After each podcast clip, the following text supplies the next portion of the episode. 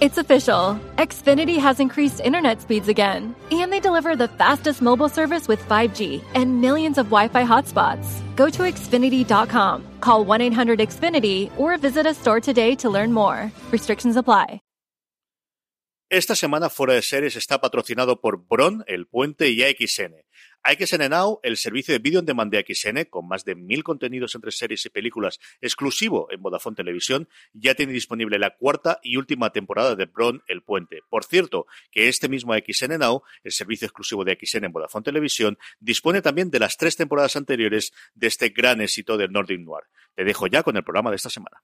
El pasado lunes 25 de junio, Sundance TV celebraba la clausura del concurso de cortometrajes Sundance TV Short, el certamen anual que realizan de cortos, con un evento que ya lleva su tercera edición, que es una masterclass realizada por un cineasta español en el Museo Guggenheim de Bilbao.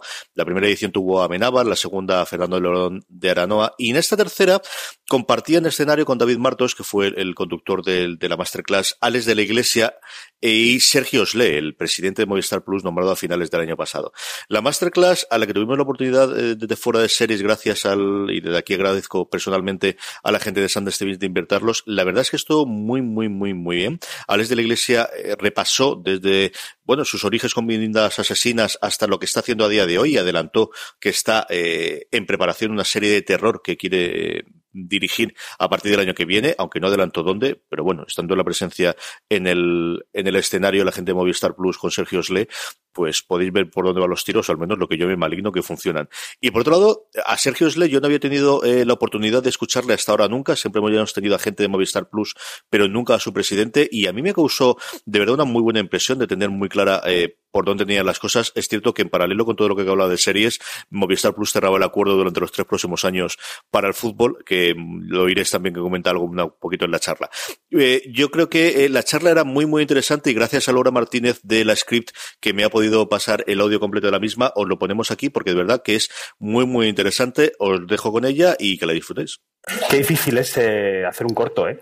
Porque si hablamos de una película ya ni os cuento, pero qué, difícil es eh, pensar una historia, eh, encontrar primero lo que quieres contar, luego reunir a, cuando empieza la gente que hace los cortos, eh, lamentablemente en este panorama, reunir a los amigos para que te cojan la cámara, te pongan el micrófono, las luces, es, complicado, ¿no, Alex? Bueno, mi experiencia en los cortos es corta. hice uno, concretamente. Quise hacer más, pero ya mis amigos no querían hacer cortos, porque querían que les pagaran. Eso recuerdo que supuso un antes y un después en mi relación con mis amigos y en relación, mi relación con el mundo, ¿no? Porque me di cuenta de que ya efectivamente era un profesional en el sentido de que ya no podía pedir favores a nadie, ¿no? Y sí, eh, eh, para hacer un corto pues tienes que, por lo menos en, pues hace 35 años, ¿no? O así, que es cuando hice yo mi primer corto. Em, recuerdo que mm, no teníamos, no solamente no teníamos dinero, no teníamos nada. Em, conseguí una cámara en, una estación de autobuses. Me la dejó un, cámara de Telenorte eh, que me dijo que por favor que no la rompiera y tal. Eh, era una cámara de 16 que es con lo que se hacían los telediarios, no era una broma, era, no era un juguetito, era con lo que se trabajaba en ese momento, ¿no? Eh, aprendí a manejarla allí, o sea, robábamos el lunes por la mañana, el domingo por la noche aprendía, aprendía pues bueno, a enhebrar la película y a colocar el chasis. Eh, no me enteré nada, afortunadamente luego lo hizo otra persona.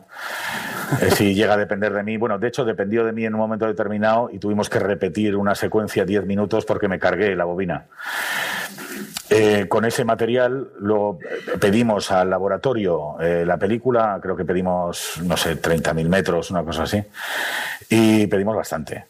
Y, mm, y con eso hicimos la película, con eso y con un montón de gente que, obviamente pues nadie cobraba, etcétera. No tenía dinero para el decorado, entonces construimos, gracias a Iñaki Arteta, que no sé, obviamente no está aquí, pero en un momento era un director, un director que estaba haciendo también su primer corto, entonces él sí tenía dinero para el corto, yo no, y entonces él me pidió hacer los decorados eh, para su corto.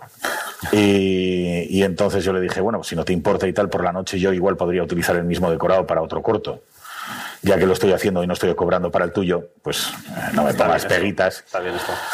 Eh, no había dinero para madera, entonces le construimos con un escenario como este, construimos los decorados. O sea, levantamos el escenario de un ayuntamiento, concretamente del ayuntamiento de Grandio, y con eso construimos las paredes para hacer el decorado de Iñaki. Claro, Iñaki no entendía muy bien por qué todo era una especie como de decorado dada con grandes cuadros de chirico. No venía mucho a cuento a su corto, pero al mío sí. Pero bueno, le pareció bien, fundamentalmente le pareció bien porque, vamos, como no pagaba, pues todo le parecía bien. Eh, construimos la barra, las paredes, etcétera y tal, y, mientras él hacía Amor Impasible, nosotros por la, por la noche hacíamos Mirindas Asesinas.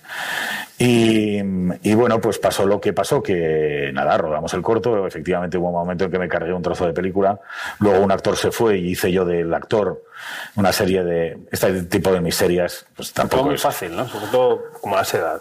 Sí, nunca, ha sido diferente. ¿eh? Incluso en producciones de, pues no sé, de 10 millones de, euros, he vivido la misma situación de angustia y de precariedad. Porque, en definitiva, aunque si, vas, si estás haciendo una película o un corto, eh, estás intentando el triple de lo que realmente deberías hacer. Y en el caso de una película de 8 millones, estás intentando hacer una película de 25. Ahora hablamos de los largos que tenemos para rato. Lo de los cortos no ha cambiado, ha cambiado mucho porque, por ejemplo, ahora existe Sundance TV y tenemos un concurso de cortos y está muy bien y se difunden. Lo de no pagar a la gente sigue más o menos igual. Pero, Sergio, para pagar esto yo. Para pagar esto tú. no solo las cañas de después, que también. Y para elegir lo que te gusta. exacto, y para elegir lo que te gusta y lo que no te gusta, porque lo que yo quería hablar aquí hoy, quería que la comunión entre estos dos factores fuera eh, que el dinero no tiene por qué ser contrario al talento, ni mucho menos, que van de la mano para construir cosas. Y estos señores de Movistar Plus, que están aquí representados por Sergio construyen cosas muy interesantes. ¿Vosotros en qué estáis? Es decir, ¿cuál es vuestro camino a la hora de levantar proyectos? Que levantáis muchos. Es decir, sin actores como vosotros, hay otros, pero el cine español estaría... Mm, peor, vamos a decir peor. Bueno, no sé, yo creo, que, yo creo que seguro, seguro que tampoco somos tan, tan importantes, ¿no? Pero no, lo, lo que nosotros un poco intentamos hacer desde la humildad, nosotros no dejamos de ser sobre todo, sobre todo, un distribuidor de contenidos. O sea, no, porque a veces eh, también nos, nos liamos todos un poco. Eh, lo que tenemos una plataforma de televisión de pago que ofertamos muchas cosas. Eh, ofertamos ficción, pero también eh, deportes y otro tipo de contenidos, ¿no? Entretenimiento también con algunos programas de, humor que seguro que vosotros conocéis, ¿no? Últimamente la resistencia está, vamos, es una cosa tremenda. Eh, y como parte de las cosas que ofrecemos, eh, muchos de ellos son, son de terceros y de terceros maravillosos, como, como el caso de, de, de EMC, el canal eh, Sandas, ¿no? porque estamos hoy aquí, eh, se tomó en su día la decisión de apostar por una serie de contenido de ficción que nos permitiera además complementar esa oferta y diferenciarnos en parte. ¿no? Es cierto que ofrecemos cosas de terceros como, como el fútbol o Fox o lo que sea, pero también lo ofrece mucha otra gente y está fantástico que sea así. Pero me gustaría tener alguna cosita que haga eh, que merezca la pena pues, pues pagar, pagar en algunos casos un poquito más eh, por contratar los servicios de, entretenimiento y telecomunicaciones con nosotros. Y, y, ahí fue esa apuesta que en principio eh, yo diría que fue relativamente humilde eh, yo no estaba todavía en la compañía, pero sí estaba un poco como asesor y la estrategia original yo creo que era como hacer unas cinco o seis series al año. Eh, finalmente, que, por aquel entonces, yo la verdad que estaba de fuera, sonaba un poco a, risa, ¿no? Eso, oye, ¿cómo hace una empresa como Telefónica que sabe hacer de comunicaciones ponerse a, producir eh, o por lo menos a financiar series de ficción, ¿no? Es como si ahora te dijeran que va a hacer lo mismo, yo qué sé, Iberdrola o, Deutsche Telekom, no sé, sonaría un poco raro. Pero bueno, el caso es que se empezó a ver un poco lo que empezaba a surgir ahí. Yo creo que los, eh, los creadores que se seleccionaron eh, estaban muy bien seleccionados. Se empezó a ver que había material muy potente y cuando todavía no se había estrenado nada, se decidió subir la apuesta hasta llegar a lo que ahora es más o menos público, que es en torno a 10, 12 series de producción propia al año, que a todos nos está sorprendiendo bastante lo bien que van. Eh, nosotros teníamos unos numeritos de, oye, a partir de qué nivel estamos contentos, ¿no? Podemos decir que esto no ha sido un fracaso y tal de la gente que, que lo ve. Y, y, la verdad es que están superados, pero por cinco o seis veces. Y el objetivo que tenemos en ese sentido es seguir haciendo, eh, seguir haciendo, incluso hacer más. O sea, nunca vamos a hacer 70 porque no da para tanto la cosa, pero, pero sí que la idea es hoy estabilizarnos en torno a 14, 15 series. Yo creo que eso es suficiente como para poder abordar un poco las temáticas, las distintas temáticas que nos interesan, eh, que nos permitan diferenciarnos lo, suficiente y luego también, que lo anunciamos hace poco, empezar a hacer, hacer cine. ¿no? Ahora estamos en, en rodaje de la primera película, entre comillas, nuestra, o bastante nuestra, que es la de, la de Alejandro Amenábar, eh, y la idea es estabilizarnos en torno a 3, 4 al año. Bueno, el, kit de la cuestión entre el dinero y los contenidos es eh, cómo se compadece la libertad creativa con la comercialidad, con la apertura al público. Es decir, yo no sé, Alex, tú que a veces tienes ideas muy locas eh, y otras que menos, cómo las combinas para hacer una película que luego tiene que ir a ver la gente y en un paso previo tiene que financiar a alguien. Es decir, tú cuánto te sujetas en tu creatividad y tu locura para no hacer lo que habrías hecho en un primer guion y hacer una cosa que te contente, pero que luego pues primero te paguen y luego vaya la gente al cine y compre una entrada. Bueno, eso es una pregunta que no, que no sé responder. Siguiente. No. no, voy a intentarlo. O sea, mm, es algo que, supone precisamente el trabajo. O sea, em, esa relación entre, entre presupuesto y creatividad es sencillamente la profesión. Eso es ser director de cine. O sea, dirigir no es tener una estupenda idea y, decir, hey chicos, hacemos una de zombies y tal, y ponerse a ello, sino que realmente se puede hacer la película, encuentres dinero para hacer esa película, convenzcas a este señor o a quien eh, tú consideres oportuno para hacer la película eh, que esa película funcione, que esa película vaya a un público y que resulte rentable. Fundamentalmente eso es la profesión. Lo que pasa es que normalmente en cuanto pensamos en la figura de un director de cine, pues nos surge, nos surge pues ese personaje y tal como pues eso, autoritario, creativo, loco, mágico, o sea, te surge esa especie de Kubrick, ¿no? Eh, bien, Kubrick es un caso único en el que pues, un personaje absolutamente excepcional en la historia del siglo XX consigue llevar a cabo una serie de películas eh, con un presupuesto y una financiación eh, enormes, acordes con las ideas que tiene, y sus ideas son las ideas de un loco, de un loco, de una persona que consigue convencer a un montón de gente de algo imposible, de algo que nosotros, pues bueno, ya en este mundo de, de, alegría y de, pues de, soportarlo todo y de aceptarlo todo, pensamos que puede existir, pero no es normal que existiera una persona como Kubrick. No es normal que se haya rodado La Naranja Mecánica, ni 2001, ni siquiera Barry Lyndon. No son películas normales, son películas absolutamente extraordinarias que hemos tenido la pues la suerte y el privilegio de que han coincidido con nosotros en el tiempo y hemos podido ir a verlas a un cine. Pero eso no va a volver a ocurrir nunca. Nunca. ¿Por qué? Porque ahora, desgraciadamente, con la distancia descubrimos que las condiciones que se dieron para hacer la naranja, la, naranja, mecánica o 2001 eran excepcionales. Un momento de una apertura ideológica increíble, un momento de eh, una apertura incluso moral, digamos, increíble, de una aceptación de lo diferente fuera de lo común. el, foco no está tanto en quien paga, que es el primer pensamiento torpe, sino en que somos nosotros como sociedad los que ya no aceptaríamos ver eso ahí.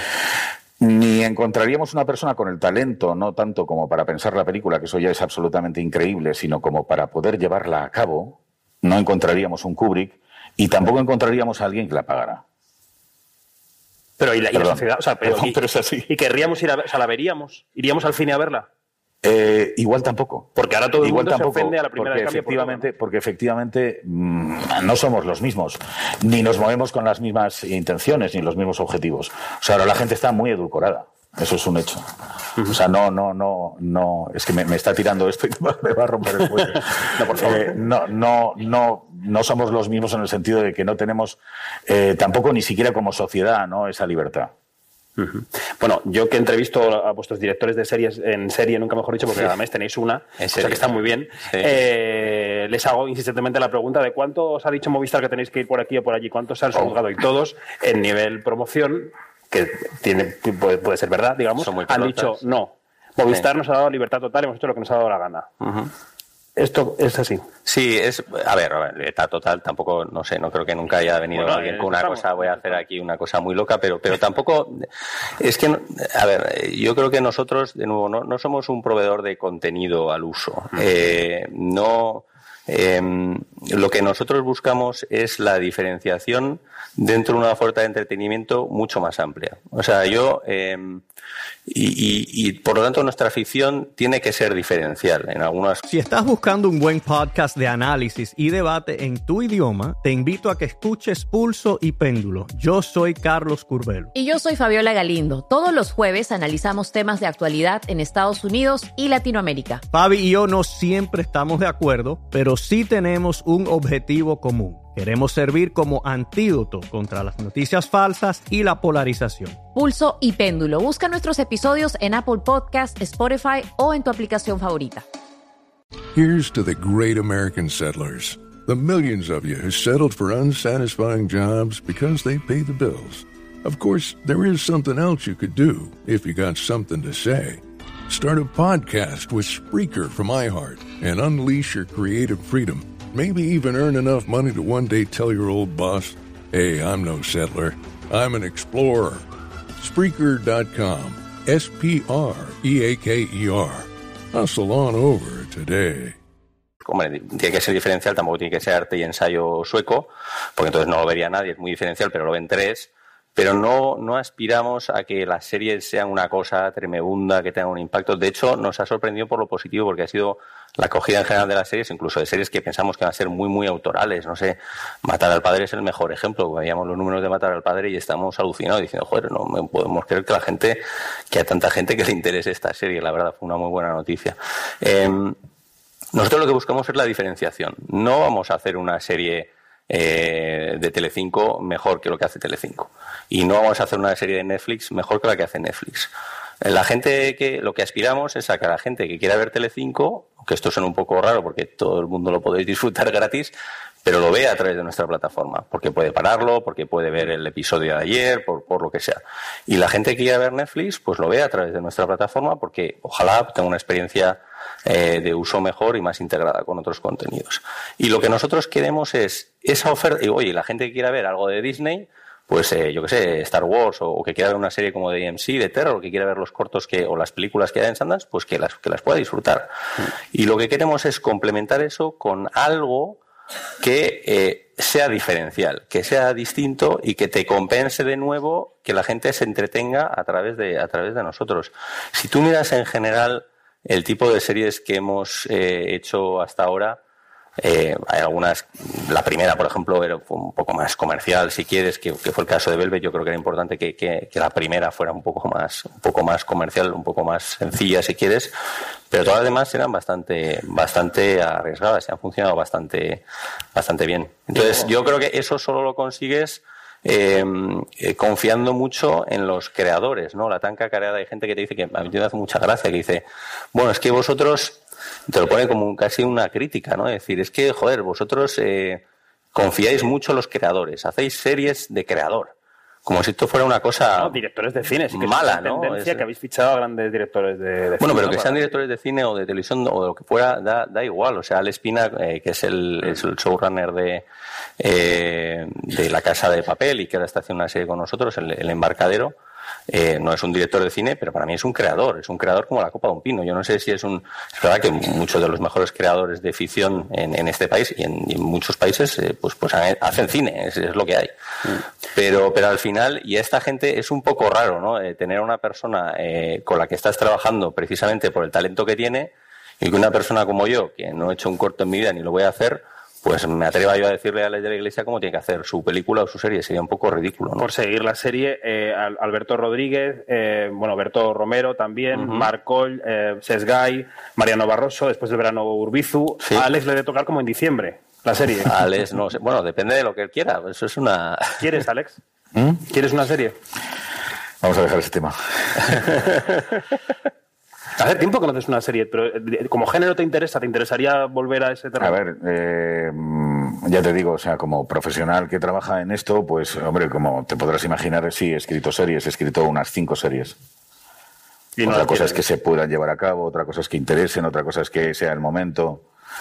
Otra cosa es que gusten, igual son malas, no lo sé. Tú eres un fan eh, del terror, digamos, y se me ha quedado en la mente ese momento en el que le diste nuestro feroz de honor a Chicho Ibañez Cerrador, que es un maestro, ¿no? Eh, ¿Por qué no haces terror? ¿Por qué no hago terror? A ver, tengo una serie de terror y espero hacerla. Espero, espero rodarla pronto, igual el año que viene.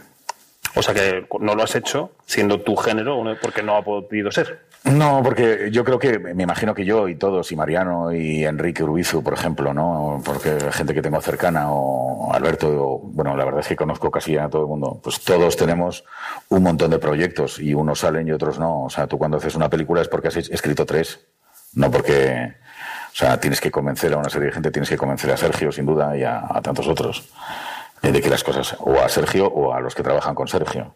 Entonces, no todo es tan fácil, sin duda. ¿Eres consumidor de las series, por ejemplo, de Movistar, las de Netflix? ¿Estás a ver, ah, sin duda, em, veo muchísima televisión y muchísimo, bueno, es decir, lo que antes se llamaba televisión, ahora ya no lo es. Eh, veo, veo muchas series.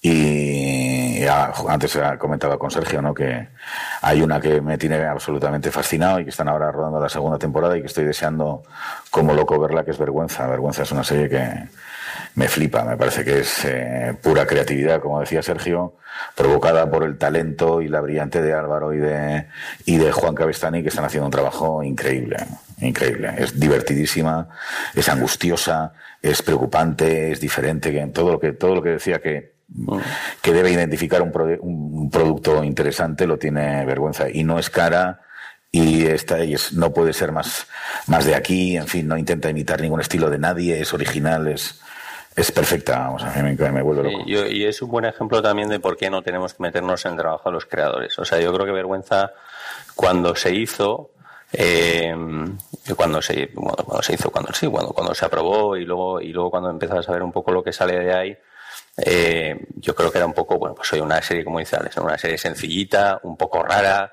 eh, te daba, en muchos casos, la gente que la veíamos antes te daba vergüenza, vergüenza. No sé si la habéis visto. ¿Habéis visto vergüenza alguno? Sí.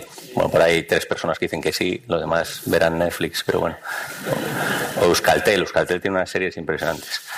Eh, pero yo soy de Bilbao también, ¿eh? no pasa nada. Todos somos de Bilbao. Por eso, aquí todos de... Pero bueno, no, cuando, cuando la veíamos la verdad es que parecía, eh, parecía que es una cosa muy, pues oye, que la verían cuatro y, era un poco así, ¿no? Y, la verdad es que luego te das cuenta que no, que no sabes nada. Y, la gente, lo que decía antes, Alex, es que no sabe, a veces no sabes por qué las cosas funcionan, no funcionan, vergüenza de repente es un... Hombre, yo sí, sé por, yo sí sé por qué funciona, porque es muy buena. Bueno, sí, sí, pero que a priori no lo sabes, es el punto. Sí, a priori, a priori es complicado, sin duda, sobre todo desde tu punto de vista. Por eso, no sabes. O sea, desde el mío no, o sea, yo, francamente, otra cosa es eh, que identifiques el éxito con lo que funciona. A mí me funciona al margen de que la vea mucha gente o poca. O sea, eso es una serie extraordinaria y punto. O sea, ¿creo en las esencias? Sí, creo en las esencias. Hay cosas bien hechas y otras menos bien hechas. Eh, otra cosa es que em, equiparemos productos de una manera arbitraria. O sea, no es lo mismo un cordero que una ensalada. O sea, no podemos decir, eh, me gusta más el cordero que la ensalada. A ver, ¿tú eres tonto o qué te pasa? Una cosa son las ensaladas y te puede gustar más una ensalada que otra, pero no me compares un, una, pues eso, una tarta de queso con, con un cocido. Pero, porque no tiene sentido. Entonces, cuando estamos hablando de, por ejemplo, Velvet, pues es una serie increíblemente bien hecha, es otra cosa. perfectamente realizada para el presupuesto que maneja y en las condiciones en las que se hace. Es impecable y es una, es una serie que cumple sus objetivos. Por lo tanto, es buenísima. Em, em, em, en el caso de Vergüenza, es una serie con muy poco dinero, con muchísimo talento y con una repercusión increíble en el espectador. Vaya, vayan a verlo uno o cien, o cien mil, porque no has visto nunca nada igual. O sea, a mí me, me, me fascina. Y en ese sentido existen unos baremos para entender las cosas. O sea, no es, no es ese mundo de ¿qué prefieres, Kubrick o Joe Dante? ¿Qué, me estás contando? O sea, ¿qué tiene que ver una cosa con otra, no? Si lo estás hablando desde ese punto de vista, pues sí que se pueden establecer, yo creo que baremos y, y de una forma muy sencilla y muy, muy, muy fácil. Y tú te los puedes aplicar a ti mismo, en el sentido siguiente. Sí. Tú has hecho películas originales que has pensado la idea, una idea que no ha tenido nadie, y has hecho la película y tal, y luego has hecho de repente un remake, como Perfectos Desconocidos, que ha ido de coña en taquilla, ha sido un taquillazo. Sí. Es decir, los baremos se aplican también a tu carrera, a los Claro, a, lo- a ingredientes. la mía y a la de cualquiera. O sea, tú no puedes estar haciendo siempre paella, ¿no? O sea, no puedes estar. O tus movidas, ¿eh? Em, eh, imagínate, un, yo no sé cómo puede ser la vida de un cocinero que está todo el rato haciendo cocina de autor, pero me imagino que pff, a la de un mes se tiene que pegar un tiro su mujer, ¿no? O sea, eh, dinero tío, da. Cocíname una cosa normal y tal, ¿no? Sí, cocíname una cosa normal que no puedo más ya con tus movidas así como súper de delicatessen. En- y decir, eh, a mí me gusta hacer mis películas, las películas que me, pues eso, pues que tengo yo en la cabeza, etcétera. Eh, Esta mañana mm, veníamos en el avión y, y de pronto me acordé de una película que había pensado hace 15 años y que la tenía por ahí aparcada y ahora se podría hacer porque es barata. Pero, pero bueno, que, que me gustan esas o me gusta Perfectos Desconocidos porque yo soy un realizador. O sea, me gusta hacer mis cosas, mis juguetes, jugar a mis juegos. Y, y- y que mis juegos funcionen y que le gusten a la gente, eso es estupendo. Pero por otro lado, pues si viene un señor y te dice haga usted este remake, lo haces y, y me resulta tan atractivo como hacer una mía. Precisamente tengo que ponerle muchísimas más ganas para conseguir que el producto se sostenga y funcione y, y sea atractivo. O sea, me- en principio me tiene que gustar lo que estoy hablando. Pero sí que es cierto, sí que es cierto que no tiene nada que ver una cosa con la otra y no pasa nada. Pero también está la ecuación del dinero, en el sentido, yo entrevistaba hace un par de años a Pierce Brosnan y decía, yo he hecho películas para pagarme la hipoteca. Que no Sí. quiere decir que no me haya divertido haciéndolas, pero ha hecho películas que me han pagado la hipoteca y otras con las que he perdido dinero, a lo mejor, pero las también. Sí. Tú también manejas ese balance. No, no, porque eh, estoy un poquito con lo que dice Sergio. O sea, nunca sabes cuál va a ser la que va a funcionar. O sea, a, a toro pasado todo el mundo está muy contento y todo el mundo dice, claro, claro, Alex ha hecho bueno el remake este.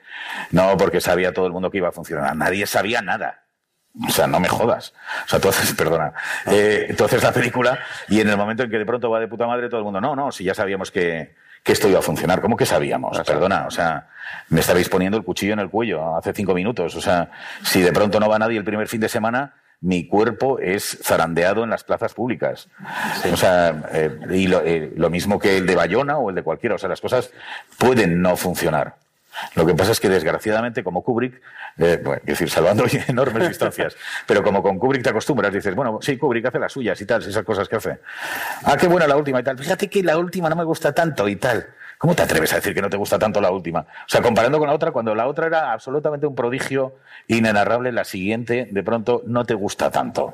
O sea, por el amor de Dios, pues lo mismo pasa con nosotros.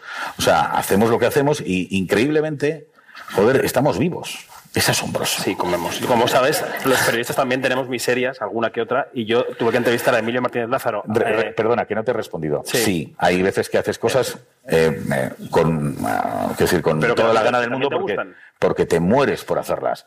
Y otras de pronto te dicen, ¿quieres hacer esto? Y dices, pues venga, pues lo hacemos. Eh, sí. Te decía que yo entrevisté a Martínez Lázaro sin haber visto Ocho apellidos vascos, porque no, por de esto que no puedes. Y cuando salió del plató, yo estaba en Canal Plus, dije, esto se va a pegar un tortazo. Dijo. No dije yo. Ah, ya. Se tiene una pinta. Y, y, en fin. Visionario. Eh, ¿Por qué? O sea, has dicho que ahora estáis eh, también trasladando un poco la filosofía de las series al cine, a la producción Sí. de cine. ¿Por qué empezasteis por las series y ahora vais al cine? ¿Cómo es este camino? Bueno, yo, yo cuando empezamos por las series hace dos años y medio, yo estaba casi en el instituto, pero, o sea, no sé si podría contestarlo muy bien. Pero yo, yo creo que ellos, eh, o sea, la gente que tomó esa decisión, yo creo que una decisión correcta. Lo- luego lo hemos hablado muchas veces. Tampoco muy meditada, pero yo creo que, que direccionalmente estaba, estaba bien tirada, que era eh, por aquel entonces, cuando ya te digo, esta es una decisión, ahora estáis empezando a ver cosas que se llevan trabajando tres años. Eh, por aquel entonces yo creo que había una sensación de que había algo que se podía hacer en ficción eh, muy local que no existía en, no, no- existía en España. O sea no había un tipo de series todas son todas son como, como dice Alex no todas tienen su mérito y muchas son series bien hechas. Eh, pero el tipo de ficción o sea había como un hueco había como un ángulo de decir este es el ángulo que nos permite ser diferenciales. No, que, no, era obvio, porque de nuevo, no, lo que no queríamos, y ahora tampoco obviamente menos, es hacer algo que sea más de lo mismo. Porque no por nada, sino porque que no nos sirve para lo que queremos.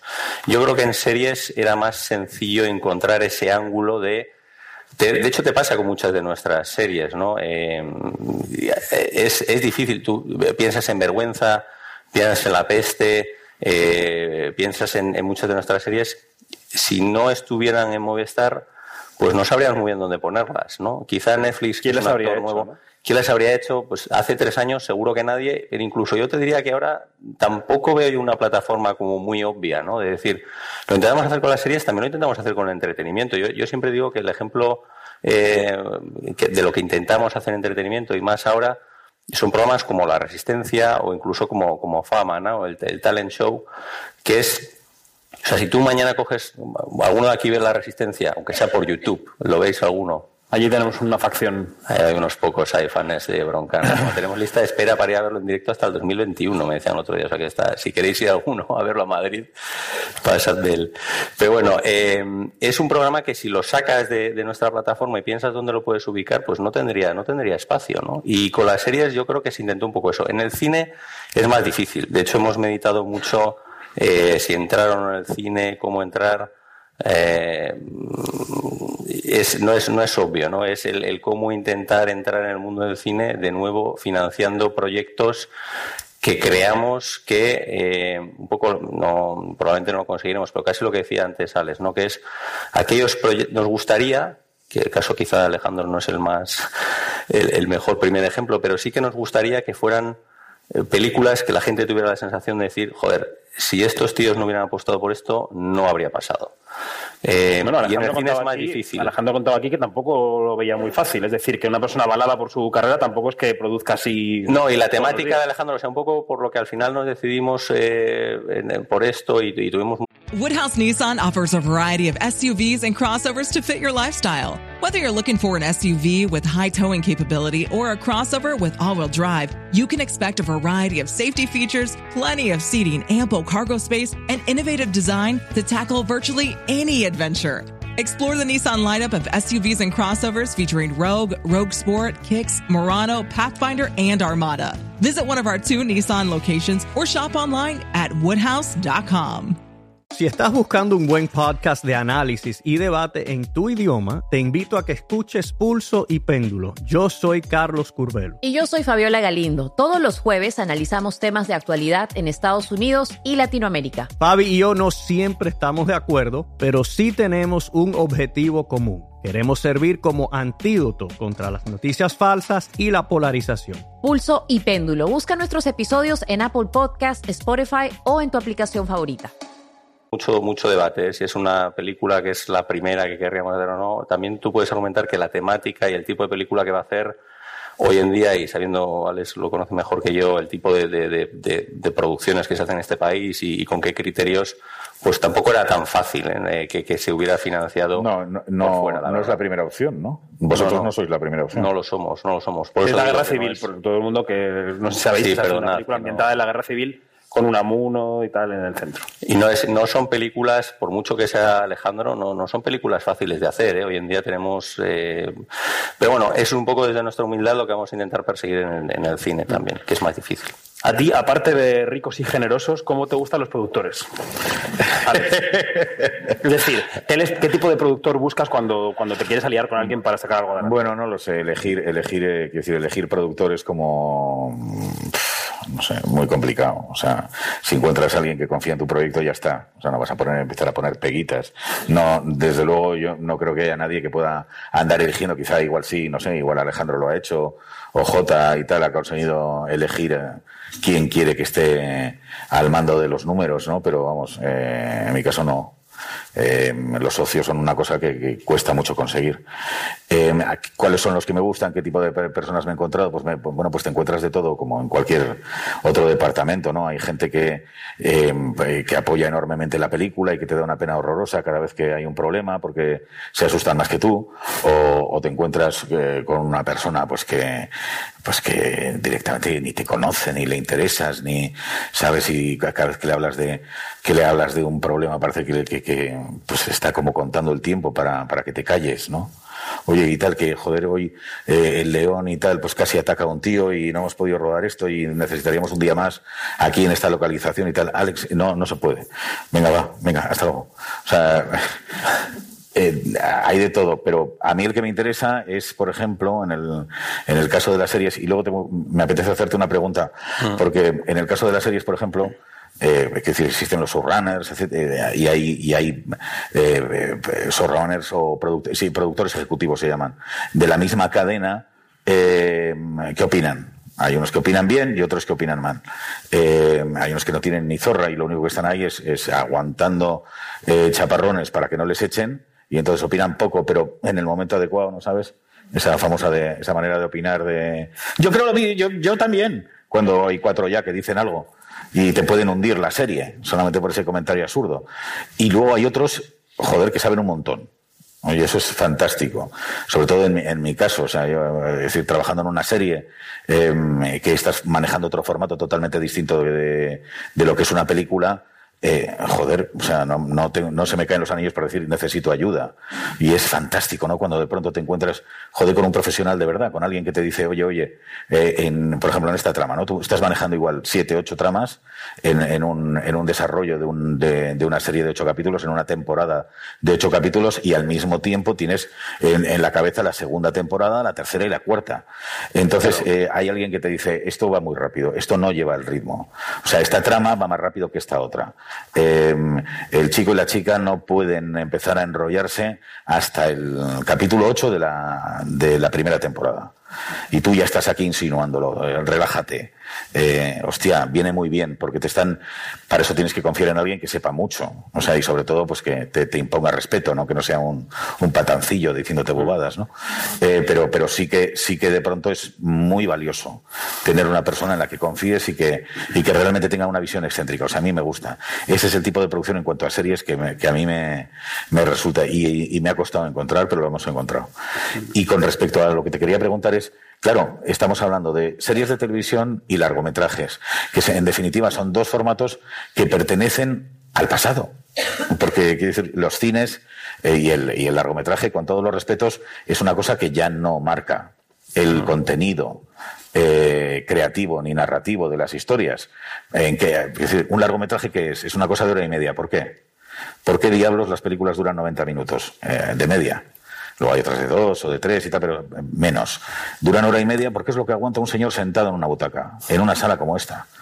O sea, no, no, no es más. Es una, razón, una razón de que te aguanta el culo sentado en una butaca, así de claro. La vejiga también. Y la vejiga, efectivamente. No, no, pero sobre todo, más que eso, no, hablando en serio, más que eso, la razón es una razón orgánica de aguantar mirando una pantalla que en realidad está a oscuras, iluminada con unos colores. Aguantas hora y media, poco más. Ya a partir de ahí empiezas a ponerte nervioso, ¿no? Y, eso es una cosa que se ha estandarizado exclusivamente por el espectador y luego también por una cuestión comercial de cuántas sesiones puedes tú generar en una tarde, ¿no? Las televisiones también dependen de otro aparato que es la televisión, eh, que es en sí misma las series de televisión. Dependían de la tele y entonces pues tenían sus temporadas y tal que correspondían pues o bueno pues a, al mercado, a las grandes parrillas de la televisión. Ahora ya no, la cosa no depende ni de los cines ni de la parrilla de la televisión, ¿no? Eh, de la programación de la televisión. Por lo tanto, las series pueden durar lo que uno quiera, lo que uno quiera. Puede ser, una serie puede ser una temporada de ocho capítulos, o de trece, o de cuatro, o de dos. Y las películas, ¿por qué diablos de hora y media? O sea, puede ser una película, puede ser de 50 minutos, o puede ser de cuatro horas, o de lo que quieras. Y si tú quieres, pues bueno, la puedes cortar y la puedes eh, dar en tres partes, o en dos. Es decir, creo yo que ahora se ha democratizado muchísimo lo, el formato. El formato ya es una cosa del pasado. Haga usted lo que le dé la gana en el formato que le dé la gana, ¿no? Y es un poco lo que estamos viendo. O sea, hay series que en realidad son una película larga, ¿no? Hay series de cuatro episodios, por ejemplo. Eso es una película larga. Eh, hay, sin embargo, grandes novelas como Guerra y Paz, ¿no? O hay, hay que decir, hay muchos formatos que quizá tendrían más que ver con la novela de, del siglo XIX que con, que con lo que estamos ahora acostumbrados. Sí, sí, totalmente. ¿Crees que va a cambiar o se va a seguir? Bueno, porque es que, seguís pensando yo, en de hecho, pelis, es, series. No, no, es, es muy. Es, es, sí, la verdad que es gracioso que. Porque este discurso lo tenemos mucho internamente, ¿no? ¿Qué, qué es una serie y qué es una película? Empieza a ser una distinción un poco absurda, porque al final, bueno, ya hace tiempo ya que viene a una distinción absurda, ¿no? Nosotros además eh, podemos ver cómo lo consume la gente y, no sé, Berto, ¿no? La serie de Berto Romero, que, que no sé, alguno lo habréis visto quizá, es muy una buena serie también. de- es muy, muy buena, divertida, es muy, muy muy, buena, divertida. la verdad. Y, y es una serie también de seis episodios de unos 20 minutos así cada uno. Eh, y luego un montón de gente lo ve como una película. O sea, de hecho, la primera vez que la estrenamos en, cero, realmente en, línea lo ve muy poca gente, el noventa y tantos por ciento de la gente lo ve luego cuando quiere, ¿no? Pero la pusimos como una película, dos horas y veinte, dura. Todo, todo seguido, dos horas y veinte, una película larga, pero, o sea, y, mucha gente lo ve como una película en el sentido de que se ve los seis del tirón. O sea, coge un viernes a las diez de la noche y se los ve todos seguidos, ¿no? Eso es una película. No, mira, el otro día teníamos este debate con la de con la de Urbizu, con Gigantes, ¿no? Eh, cuando te la ves entera, es verdad que puedes decir, bueno, esto es una serie, es que es que es una realmente dices, ¿por qué esto es una serie y El Padrino, eh, que tiene muchas cosas del Padrino, eh, son tres películas, ¿no? Es, es una distinción muy, es, es verdad que, que, es, nosotros también eso lo, hablamos mucho, ¿no? Yo al final casi casi lo que más diferencia te hace cuando hablamos mucho también, bueno, pero en el fondo ya hacemos películas. ¿Qué quiere decir hacer películas? Porque en el fondo una serie casi es una película, ¿no? Es si la pasas por distribución de cines o no. Ese es al final cuando te pones a mirar realmente cuando decimos que vamos a hacer cine. ¿Qué queremos decir? Que vamos a hacer cine. Sí, que, va, que la abres en la ventana de exhibición. Que la metemos en una ventana de distribución y, y te pones a discutir por ejemplo, la película de Alejandro, pues, pues, pues evidentemente va a ir a cines. Y luego ya discutiremos la ventana de distribución, cómo de larga es, y esperaremos las 16 semanas o lo que sea, ¿no? Pero, pero realmente es, es eso. Podríamos perfectamente haber cogido lo que sea que haga Alejandro, partirlo en cuatro cachos y decir, una serie.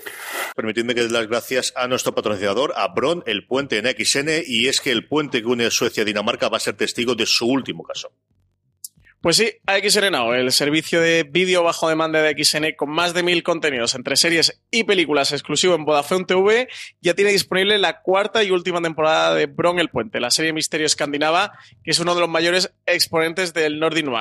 En esta ocasión encontramos a Saga Noren, policía de Malmo, Suecia, dos años después de los eventos ocurridos al final de la tercera temporada. Saga se ve ahora ayudando al inspector Henrik Sabrow, que está intentando averiguar quién la pidió hasta su muerte a la directora del Servicio de Inmigración. Durante la investigación, Saga va a tener que afrontar todos los fantasmas de su pasado y la complicada relación que se establece con Henrik, porque eh, si no se complica la vida, esto no es una serie de Nordic Noir, claro, esto, esto es lo que ocurre.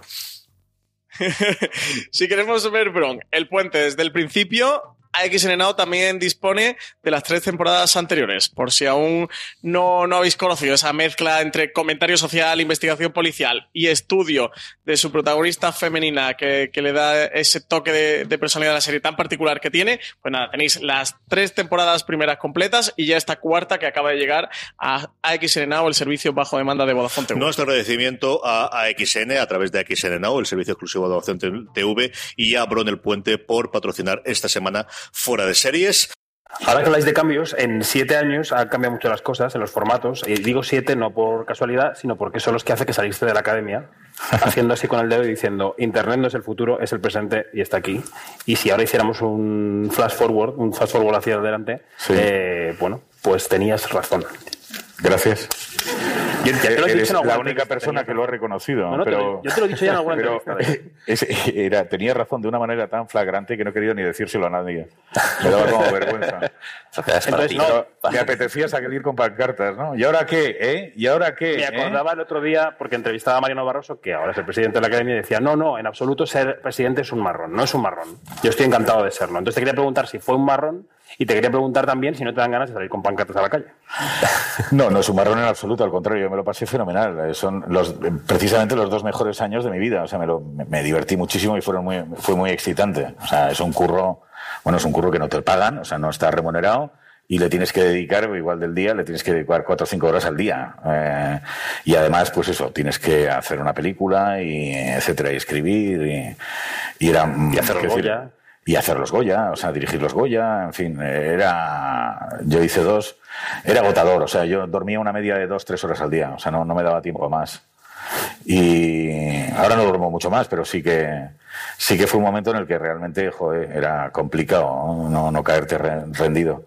Pero era muy apasionante porque veías las cosas desde el punto de vista de los demás, cosa que, que yo no había hecho nunca. O sea, todos los que nos dedicamos a esta profesión tenemos la debilidad de creer que sabemos de qué va. Entonces, pues, eh, eh, sobre todo si diriges, por ejemplo, ¿no? Pues eh, crees que lo sabes todo porque tienes un montón de gente que trabaja contigo y que forman parte de tu equipo. Entonces, bueno, pues igual ellos no lo saben, pero yo sé más de maquillaje que ellos, más de efectos digitales que ellos, eh, sé perfectamente producir y sé perfectamente hacer un plan de trabajo. Es mentira. O sea, no tenemos mm, esa visión desde, desde su punto de vista de las cosas. Y más hablando con distribuidores o con exhibidores, cosa con, que me enseñó mucho de cómo veían ellos el, mundo del cine, sobre todo nos veían con bastante miedo, ¿no? Algunos distribuidores, los exhibidores sí que ya nos veían con terror, o sea, ¿quiénes son esos locos, no? Eh, y entonces estar con ellos y, y, ver las cosas desde su punto de vista me ayudó mucho. Y por último, pues eh, la batalla famosa de ponerme en el lugar de los internautas y, y de las plataformas digitales que me ayudó muchísimo a descubrir un montón de errores de sistema, fundamentalmente. O sea, errores de sistema, errores en el diálogo y en el debate, que suele haber mucho, ¿no? O sea, yo no he hablado nunca con ese señor y ese señor nunca ha hablado conmigo. Por lo tanto, nos odiamos por lo que nos han dicho que dicen de nosotros. Eso es muy, muy habitual en todos los ámbitos de la cultura y de la sociedad en general. O sea, yo no he hablado contigo, pero sé que dices que yo tal. Yo no he hablado contigo, pero sé que me odias por tal.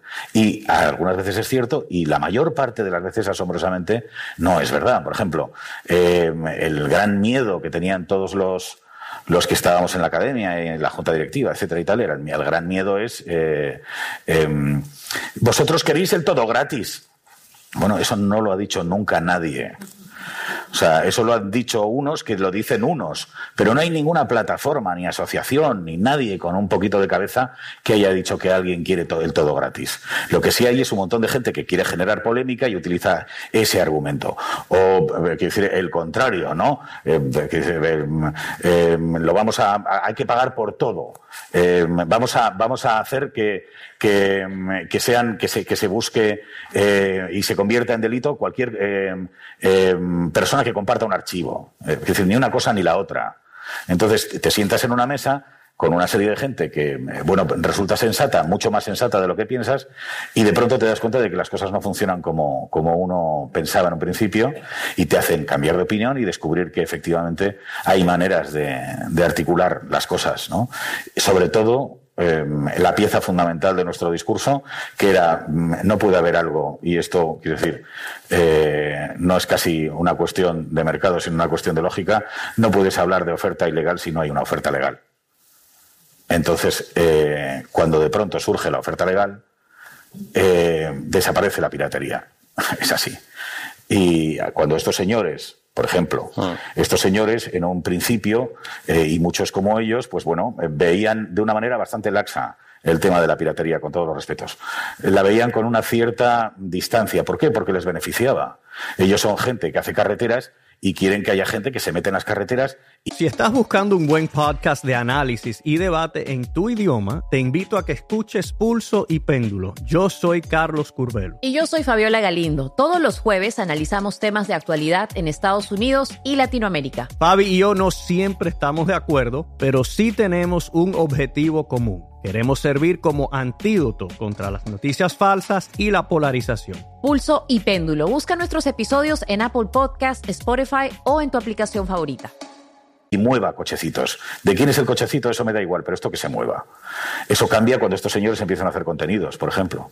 O cuando está Netflix ya aquí repartiendo eh, contenidos. O entra HBO todo eso que decíamos que iba a ocurrir. Y hubo un momento determinado en el que eso, todas esas grandes plataformas, podrían haber sido, pues como Movistar o como Filming, podrían haber sido plataformas de aquí, nuestras, antes de que entrasen las grandes plataformas. Ahora Disney va a hacer su propia plata plataforma.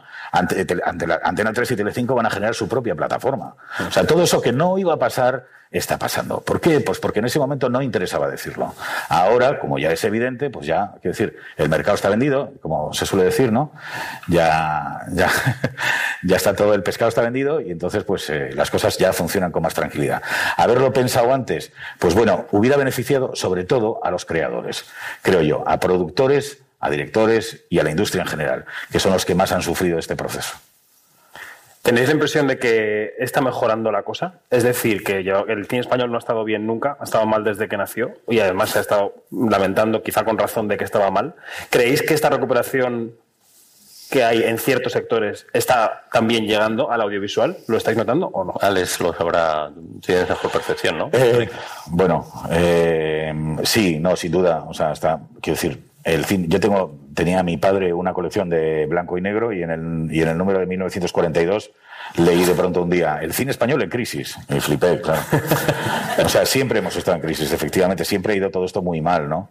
Em, eh, pero está claro que no es así, está claro que no es así, sobre todo si lo ves desde fuera. Si te vas precisamente a Sundance, ¿no?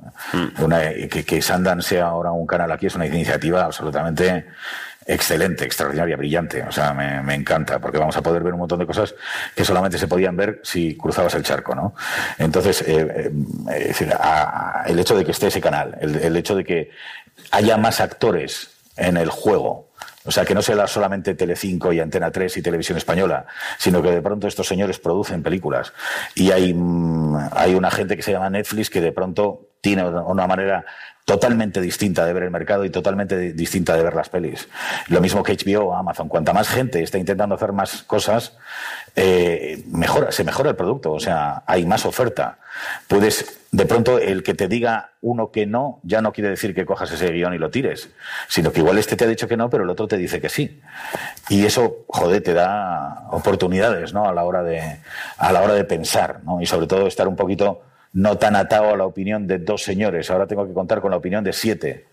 Es eh, mejor sin duda. Yo creo que ahora estamos viviendo un gran momento. ¿Cómo veis el panorama vosotros, el panorama de los distintos actores, ser uno más de los jugadores de la mesa?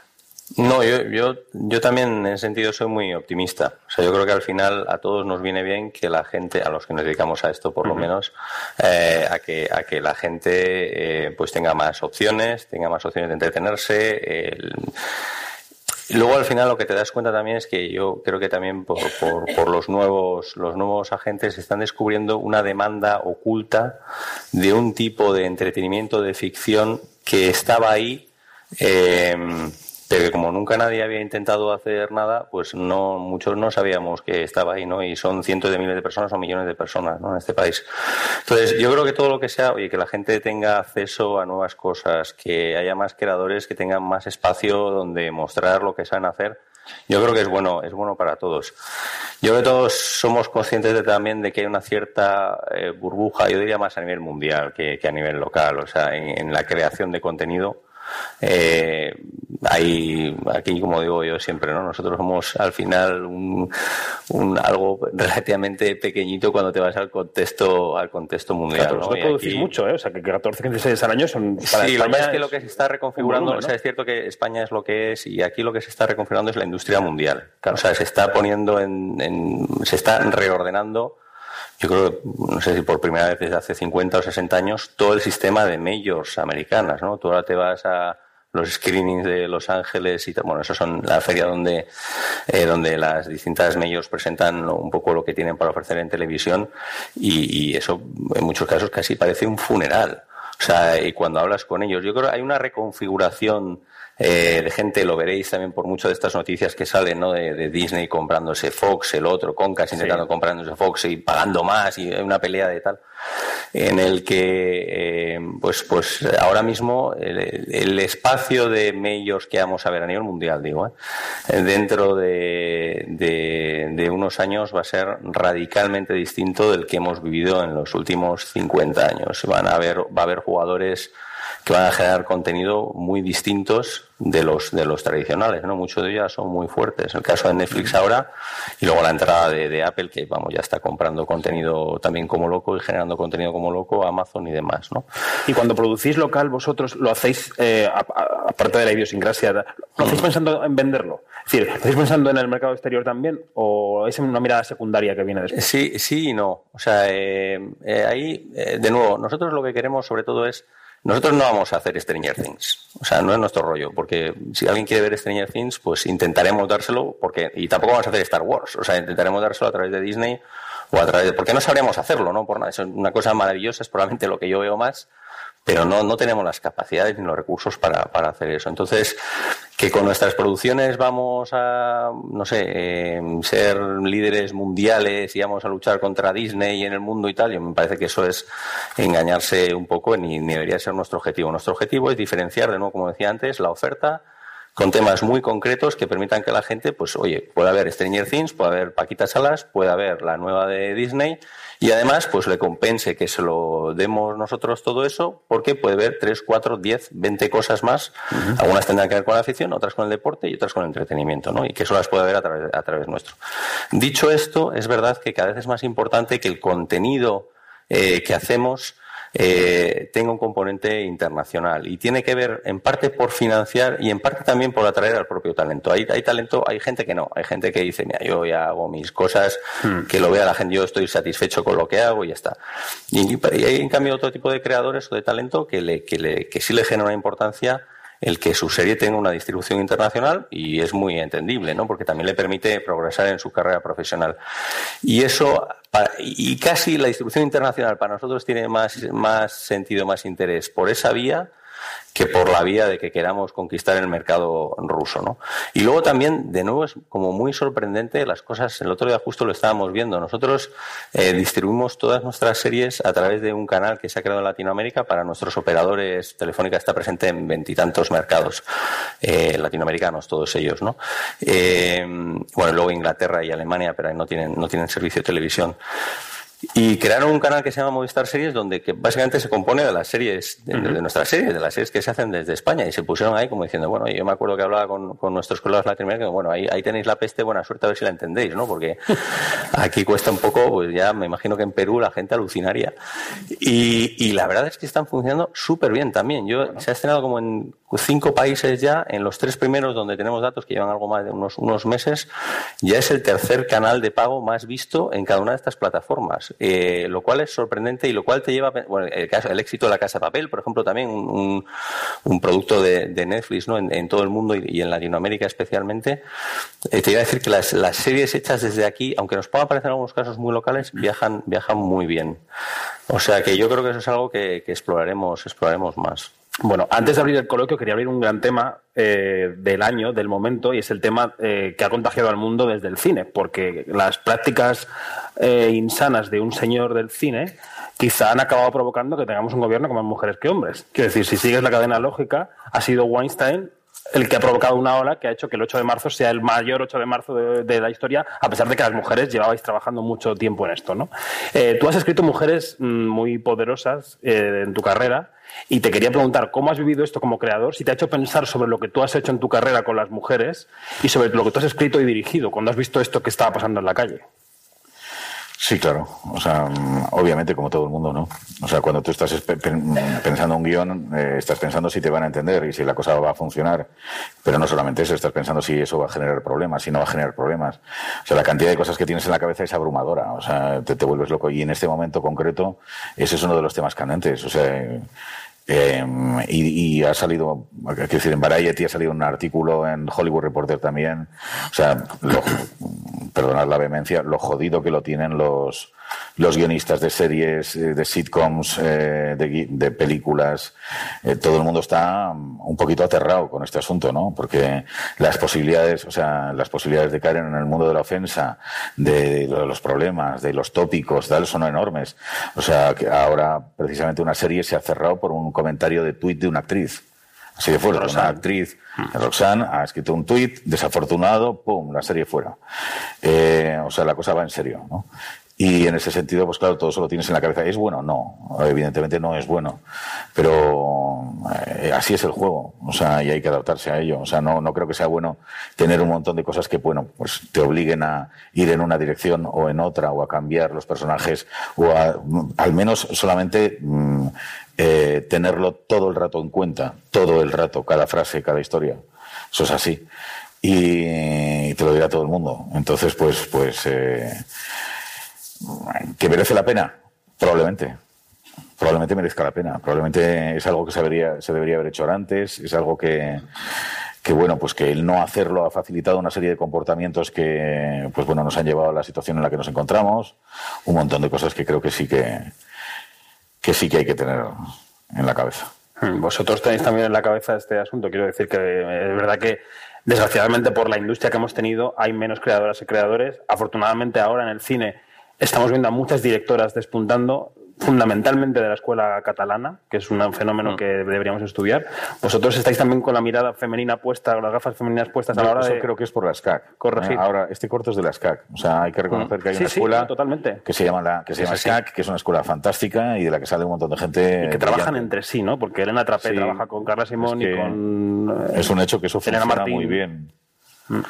No, no, es, es, es, así, sí. Yo creo que es un tema, ahí lo tenemos en un debe nuestro, ¿no? Siempre tenemos, cuando hablamos mucho, ¿no? De que, a veces el segmento más de femenino, de historias femeninas, de talento femenino, lo tenemos, eh, le, tenemos que, le tenemos que poner un poco más de cariño, digo, por, por el tipo de, por la afición que, que hacemos nosotros, ¿no? al final siempre tenemos como debates internos muy sesudos, de decir, bueno, pero Félix es más femenina y Velvet es más femenina y lo que te viene no sé qué es más femenino, pero el problema es que más allá de que sea más o menos femenino, porque todo es debatible, además no sé muy bien qué quiere decir que algo sea más femenino, yo creo que el problema de raíz lo tenemos eh, que la gente que tenemos estos debates somos todos hombres. Entonces, al final, estás en una sala y veces que te paras y dices, joder, es que estamos debatiendo, ¿qué le interesan las mujeres? ¿Tendréis, ¿Tendréis mujeres? Muy pocas. tenemos muy pocas. Muy mal. Tenemos, muy pocas. pocas.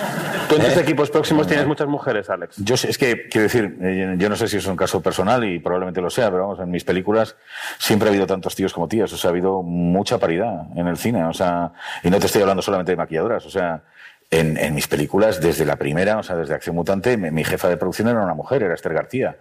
Y sus ayudantes eran mujeres. Y, y, de ayudantes de dirección siempre he tenido muchas ayudantes de dirección. Eh, o robaremos alguna entonces. Yo no sé, eh, quiero decir que en el, en el cine, yo sí, por lo menos a, nivel técnico y tal, sí que he visto mucho eso. Bueno, vamos a empezar a abrir el turno de preguntas. Eh, Habéis tenido tiempo para pensar. Ahora es cuando se remueve la gente así y dice, no he pensado mi pregunta. Bueno, os dejo dos minutos para que levantéis el brazo. Porque yo quería también hablar, mm, eh, porque claro, los cambios afectan a muchas cosas y la crisis que nos ha esquilmado también ha afectado a la clase media del cine. Es decir, que tú, tienes suerte porque tienes dinero de vez en cuando para hacer películas y luego está Verano 93. La producción tiene dinero para hacer películas. no nos volvamos locos. Tú juegas con las casitas también, quiero decir. Y luego eh, Carla Simón hace Verano 93 con lo que puede la mujer. Entonces, la clase media del cine, ¿dónde está? ¿Dónde se ha ido? ¿Existe? Pues eso es un problema grave. ¿eh? eh decir, eso es un problema grave porque la cosa se ha radicalizado. O sea, hay un grupo de películas que, que efectivamente consiguen un presupuesto medio y otras películas que son directamente low budget. ¿no? Y, y lo que formaba el cine, que era una película de tamaño medio, lo que formaba realmente la industria, el tejido, digamos, laboral de eh, maquilladores, técnicos eléctricos, ayudantes de dirección, en fin, todo el cuerpo de gente que se dedica a hacer realmente una película, pues eso es lo que se ha perdido, ¿no? Y, necesitan una continuidad. Esa continuidad es la que genera industria, ¿no? Que alguien se pueda dedicar profesionalmente a maquillaje. Que no sea una cosa que hace de vez en cuando mientras va al bar, eh, mientras curra en el bar. O sea, eso, es, es matar cualquier industria, ¿no? Entonces creo creo que mm, deberíamos apoyar más la, producción de, tamaño medio. No se hace, no se hace porque la cosa está muy complicada. Entonces, eh, o, son películas, ya te digo, lo que se llama una gran producción, como por ejemplo la de Alejandro, o yo qué sé, y luego otras películas que, que son directamente casi, casi eso, pseudo profesionales, ¿no? Y las que están en medio, pues son pocas, debería haber más. Hasta aquí la masterclass. Eh, gracias a nuestro patrocinador de la semana. Espero que te haya gustado el programa. Y nada, suscríbete a Fuera de Series en todos los canales de podcast, incluido Spotify, donde ya estamos. Recuerda, ten mucho cuidado y fuera. Si estás buscando un buen podcast de análisis y debate en tu idioma, te invito a que escuches Pulso y Péndulo. Yo soy Carlos Curbelo. Y yo soy Fabiola Galindo. Todos los jueves analizamos temas de actualidad en Estados Unidos y Latinoamérica. Fabi y yo no siempre estamos de acuerdo, pero sí tenemos un objetivo Queremos servir como antídoto contra las noticias falsas y la polarización. Pulso y péndulo. Busca nuestros episodios en Apple Podcast, Spotify o en tu aplicación favorita.